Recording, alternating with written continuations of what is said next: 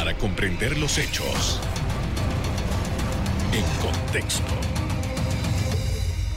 Buenas noches. Hoy pondremos en contexto el comportamiento del COVID-19 en Panamá en el 2020. Esta lucha por la salud en contra del virus es una lucha de todos. A principios de marzo, Panamá se convirtió en el país 114 en el que se confirmó la presencia del virus SARS-CoV-2. Se trata del que causa la enfermedad por coronavirus 2019, conocida ampliamente como COVID-19. Desde ese momento, la vida de todos cambió totalmente. Anunciamos de manera transparente que tenemos el primer caso registrado en el país. Una mujer de 40 años que ingresó en horas de la tarde a Panamá y que eh, venía de España. El 9 de marzo el gobierno de Panamá anunciaba el primer caso de coronavirus. Un día después, las autoridades informaron al país de la primera muerte por COVID-19. Presentará al Consejo de Gabinete el decreto para declarar estado de emergencia nacional y poner a disposición de todos los recursos para hacerle frente a la necesidad de la población. El presidente Cortizo declaró estado de emergencia y anunció medidas para combatir la pandemia. Panamá se encaminó hacia la paralización total de actividades tras imponer cuarentena total. El gobierno nacional enfrentó duros cuestionamientos por compras realizadas durante la crisis sanitaria, como fue el caso de los ventiladores. En plena pandemia, el presidente destituyó a Rosario Turner eh, como ministra de Salud. Los panameños salieron a las calles para exigir el cese del confinamiento tras meses de cierre, el 13 de mayo inició la reapertura gradual de actividades con el fin de reactivar la economía bajo la nueva normalidad.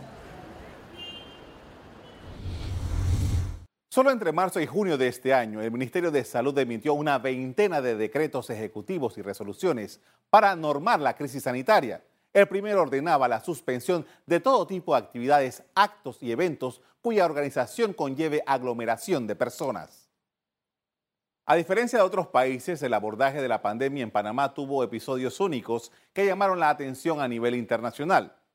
Por ejemplo, aquí en marzo se declaró una ley seca nacional, se restringió la movilidad por sexo y número de cédula y se expidieron cientos de miles de salvoconductos para trabajar. Panamá tiene un método distinto al resto de los países, porque otros países no tienen eso, casi ninguno. Es más, eh, algunos municipios de Colombia lo pusieron, lo quitaron, en Perú lo pusieron, lo tuvieron que quitar. No tienen esas medidas y es evidente que esas medidas que son las más draconianas no están teniendo los resultados esperados. Entonces, no sabemos por qué lo hacen. No nos lo explican. No tenemos un sustento claro. Es porque opinan así, o sea, utilizan eh, circunstancias empíricas para tomar decisiones que parecieran más provenientes de, instancias eh, de seguridad que de instancias médicas. La pandemia por coronavirus impactó duramente la economía de todos los países. En Panamá, las cifras nos dan una idea de lo sucedido. Datos oficiales indican que en el primer semestre de este año, el Producto Interno Bruto PIB se contrajo en menos 19%. El segundo trimestre registró una caída del 38.4%. Los ingresos corrientes del gobierno central tuvieron una caída del 34%. Esta situación provocó que la administración Cortizo recurriera a créditos. En marzo hubo una salida al mercado para contratar bonos por la suma de 2.500 millones de dólares. Y en septiembre, una segunda para obtener la suma de 2.575 millones de dólares. En cuanto a préstamos, obtuvo 41 millones de dólares del Banco Mundial, del Fondo Monetario Internacional 515 millones de dólares, del Banco de Desarrollo de América Latina 350 millones de dólares y del Banco Interamericano de Desarrollo 350 millones de dólares. Son casi 7 mil millones de dólares en deuda solo este año, algo que preocupa. No vamos a poder continuar incrementando eh, o accediendo a ese nivel de préstamos, porque simplemente nuestra economía no lo va a tolerar. Ya nos estamos alejando muchísimo eh, del nivel de endeudamiento que típicamente tiene un país con una calificación de riesgo como la que tiene Panamá. con lo cual yo creo que el ministro de Economía comprende esto perfectamente. Eh, así que en la medida de que, esa, de que esos flujos nuevos de endeudamiento se van limitando, nos vemos forzados a eh, incrementar los recursos del Estado o vamos a tener que disminuir eh, los gastos del mismo. Panamá tiene nueve meses y medio en esta crisis sanitaria y los casos han venido en aumento. En semanas recientes, Panamá ha roto sus propios récords de casos confirmados, algo que aleja cada vez más las posibilidades de controlar la pandemia. Las cifras continúan en una espiral ascendente, por encima de los mil casos diarios. Otros datos relevantes que causan impacto son el número de muertes, los hospitalizados y los recluidos en las unidades de cuidados intensivos. No obstante, Panamá tiene el mérito de ser el segundo país del continente, después de Estados Unidos, en hacer pruebas de COVID. Uno de los elementos más difíciles para la lucha contra los contagios es que el 30% de los contagiados son asintomáticos. Es momento de hacer una pausa, pero al volver seguimos analizando el comportamiento del coronavirus en este 2020 en Panamá.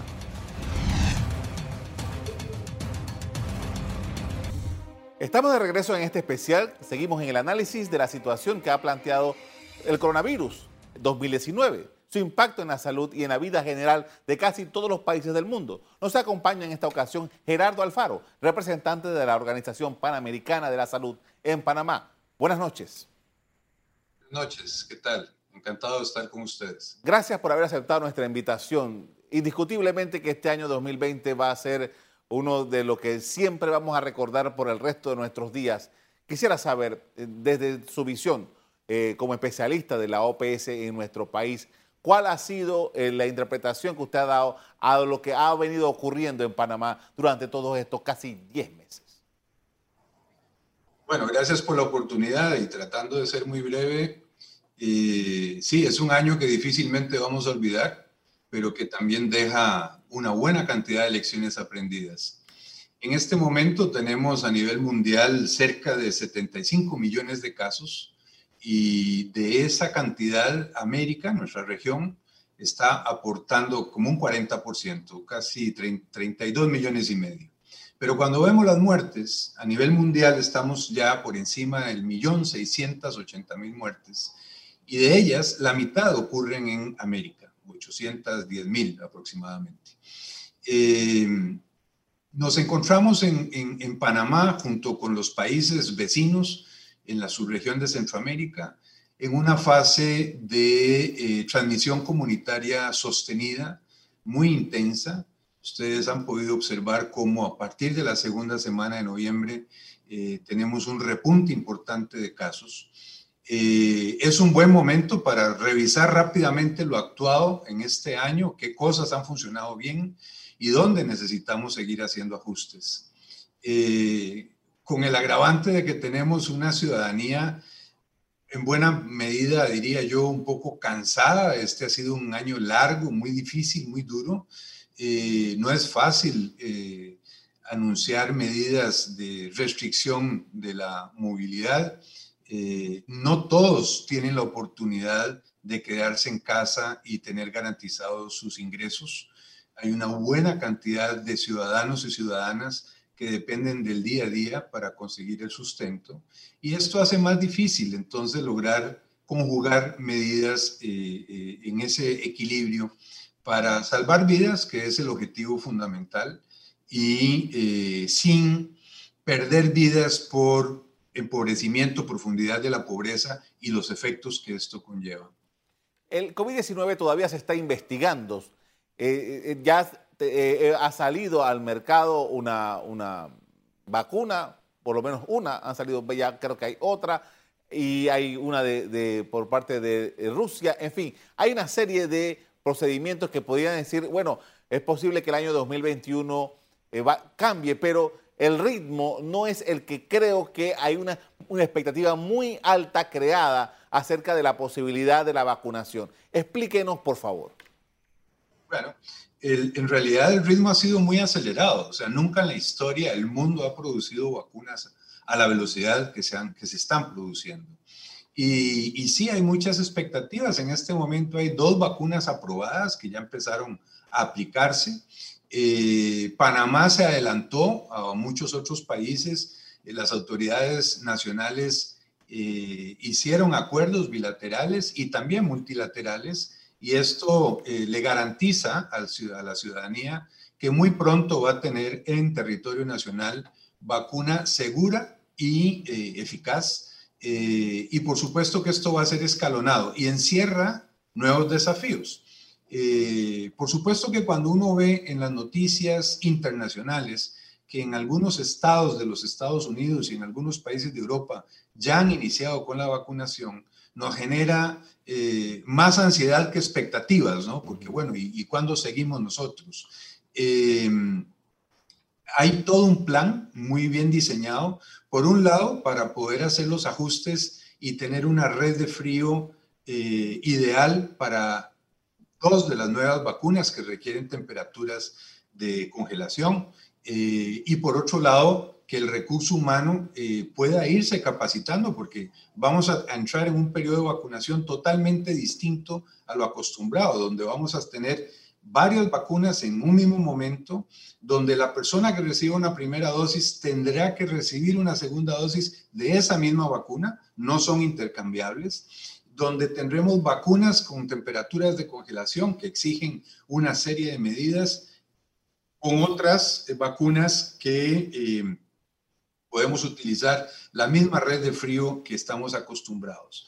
Eh, esto incluye sistemas de información que permitan registro nominal, o sea, yo necesito los datos de cada persona que voy a vacunar y que ya vacuné, donde puedan reportar incluso cualquier reacción adversa para poder actuar tempranamente. Entonces, eh, a mí me da mucha satisfacción y lo digo con toda propiedad que Panamá eh, no ha perdido un instante, ha estado tomando las decisiones en su momento y ha especializado los recursos que el país requiere para poder garantizarle a la ciudadanía una buena cobertura en el 2021 de vacunación contra esta nueva, nueva enfermedad. Según los datos más recientes, hay creo que alrededor de 170 y pico mil de panameños que han sido recuperados de COVID-19.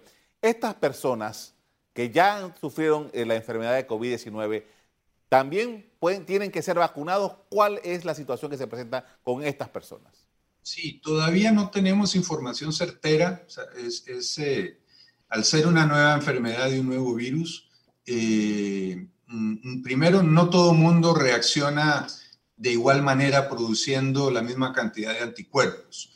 Eh, la respuesta inmunológica de las personas es variada entre unos y otros. Les puedo contar como anécdota que algunas personas que, han que tuvieron la enfermedad y han estado monitoreando su nivel de anticuerpos, eh, reportan todavía después de seis meses de haber padecido eh, el COVID buenos niveles de anticuerpos. Sin embargo, también conocemos otros casos de personas cuya respuesta inmunológica no fue tan, tan buena, tan fuerte, y esto eh, se explica por las diferencias en las edades, por las diferencias en cuanto a salud previa al contagio, por la coexistencia o no de algunas enfermedades crónicas, etcétera. Entonces, sí tenemos que seguir eh, cuidándonos. estamos muy lejos, muy lejos de lograr lo que se llama en algunos lugares inmunidad de rebaño, que para eso eh, vamos a aprovechar la vacunación, pero va a llevar tiempo. Entonces sí tenemos que estar eh, recargando energías y preparándonos para una primera mitad del 2021 todavía con mucho cuidado, con, manteniendo todo lo que ya sabemos que son factores protectores y medidas de protección. Las medidas de protección, ya que quisiera redondear un poco la idea sobre eso, significa que aún las personas que se vacunen es mejor que las sigan manteniendo. No, después de que la vacuna genera las defensas eh, correspondientes, eh, ya tienes protección inmunológica. Lo que algunos especialistas dicen es que podría ser que algunas vacunas no impidan que te enfermes, pero sí van a impedir que te enfermes gravemente. O sea, podría ser que una persona vacunada sí se contagie y tenga manifestaciones leves, pero como todo, eh, el tiempo nos dirá, ¿no? Que, hasta ahora Todos son hipótesis, por supuesto que hay fundamentos científicos detrás de ellas, pero tenemos que esperar con paciencia y no bajar la guardia. Por esto vamos a hacer un momento para una pausa comercial. Al regreso, seguimos conversando sobre lo que ha representado los contagios de coronavirus 2019 en este año 2020. Ya volvemos.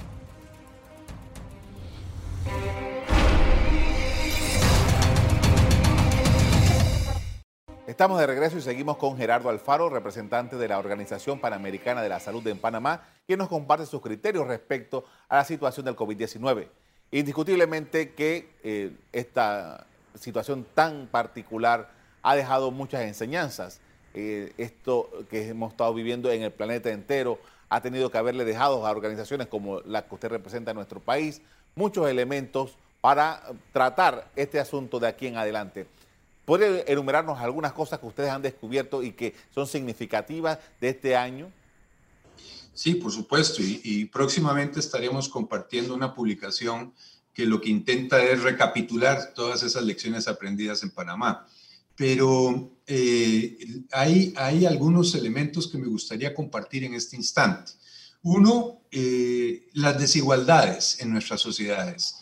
El tema de, vulnerabilidad de las personas, ¿no? El cómo en, los más pobres, en los más vulnerables, eh, esta situación pandémica es más cruda, produce más patología y más muerte.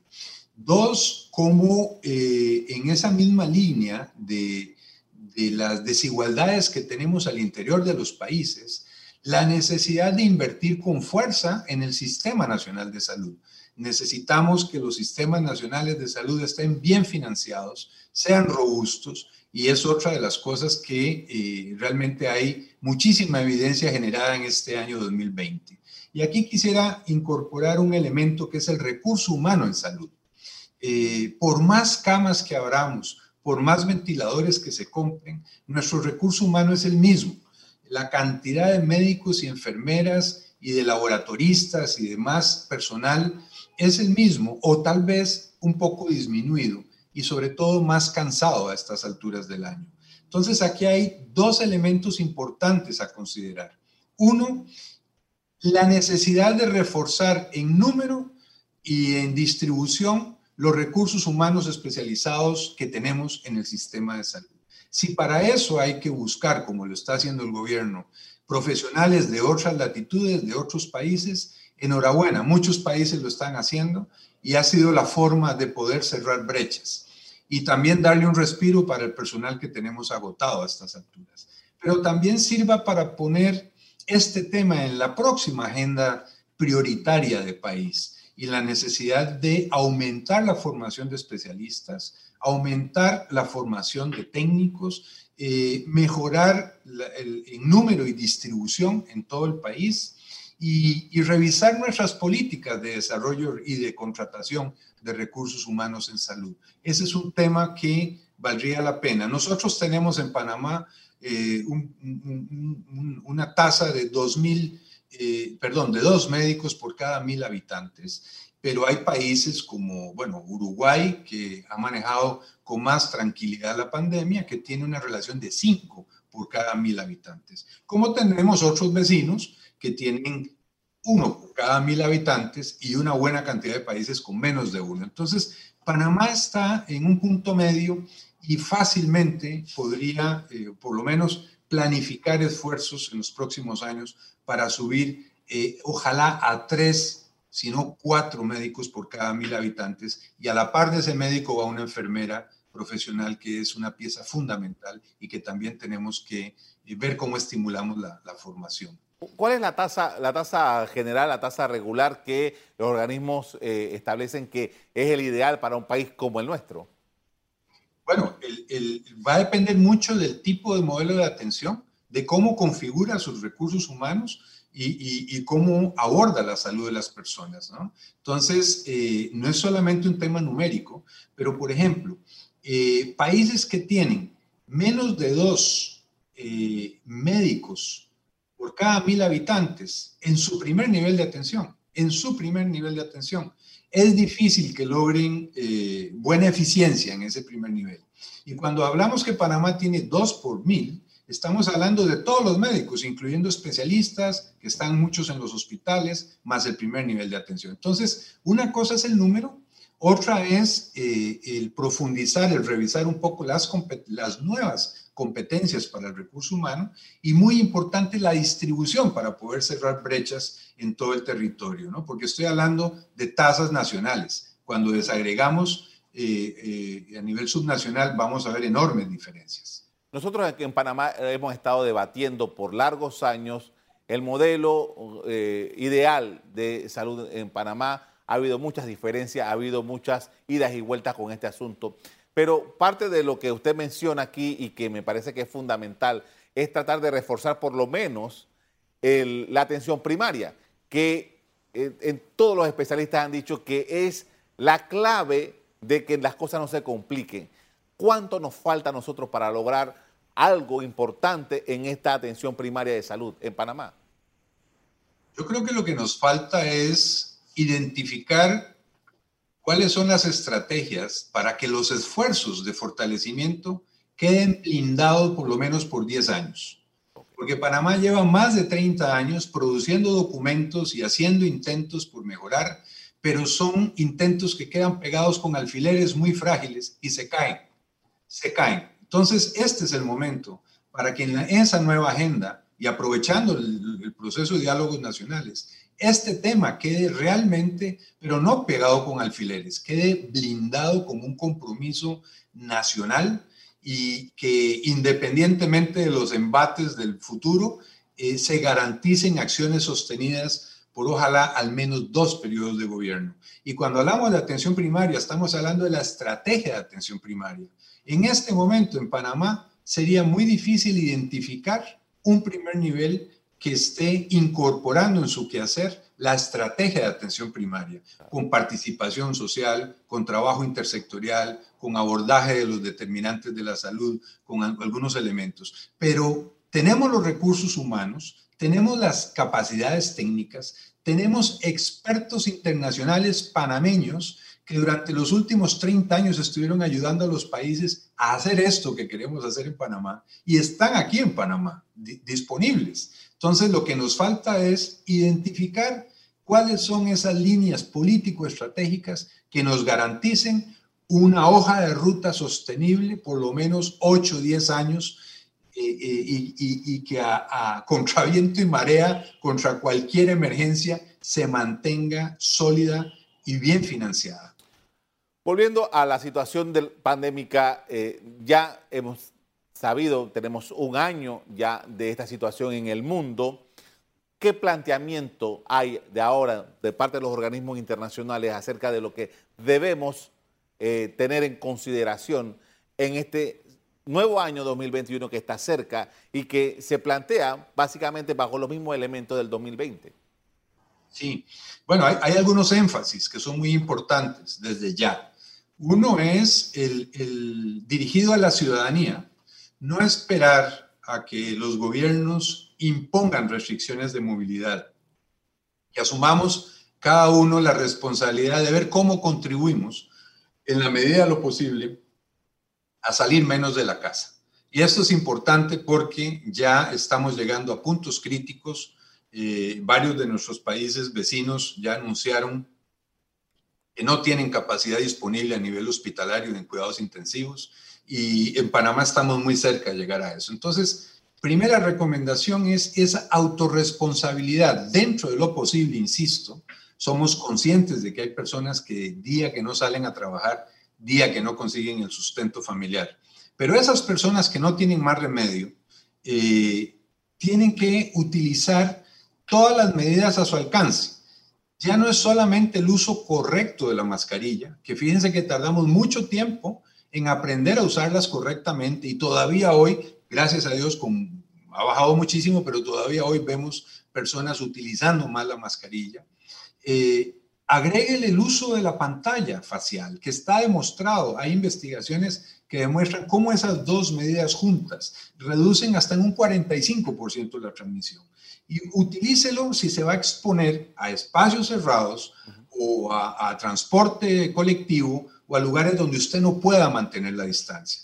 El segundo eh, tema con esto es, de verdad que esta no sea la última Navidad de algún familiar. Por favor, hagamos el último sacrificio del año para proteger la salud de los adultos mayores. Eh, de verdad que estamos viendo cómo hoy, que, estamos por cifras que incluso superan los 3.000 nuevos casos por día, eh, y hay una relación directa con todas las flexibilizaciones, el aumento de la movilidad eh, de las personas. Le agradezco, mucho, le agradezco mucho, desafortunadamente se nos acabó el tiempo, pero seguramente volveremos a conversar. Muy amable. Muchas gracias.